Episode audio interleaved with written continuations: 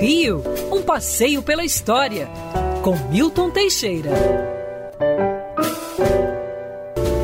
Amigo ouvinte, no dia 10 de fevereiro de 1832, em Portugal, começava uma guerra terrível. O Duque de Bragança. Ué, quem é esse camarada? O Duque de Bragança era nada mais nada menos que nosso ex-imperador Dom Pedro I. Ele, na cidade do Porto, iniciava a guerra contra o irmão Miguel I, rei de Portugal, que usurpou o trono do maninho mais velho. Olha só, uma briga dinástica entre famílias, entre dois irmãos. Dom Pedro I, expansivo, guerreiro, combativo.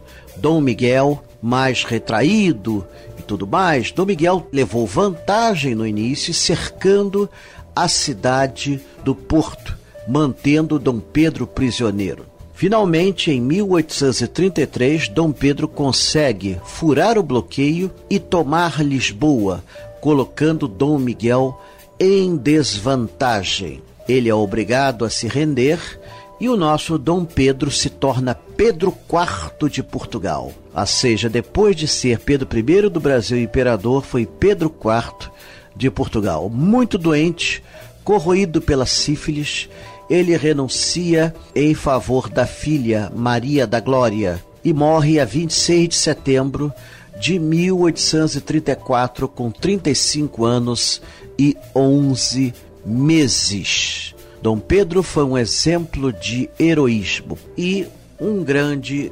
administrador lusitano. Foi autor da Constituição Portuguesa, que vigorou até 1910, e autor do Hino Nacional Português, que igualmente vigorou até a proclamação da República Portuguesa em 1910. Quer ouvir essa coluna novamente? É só procurar nas plataformas de streaming de áudio. Conheça mais dos podcasts da Band News FM Rio.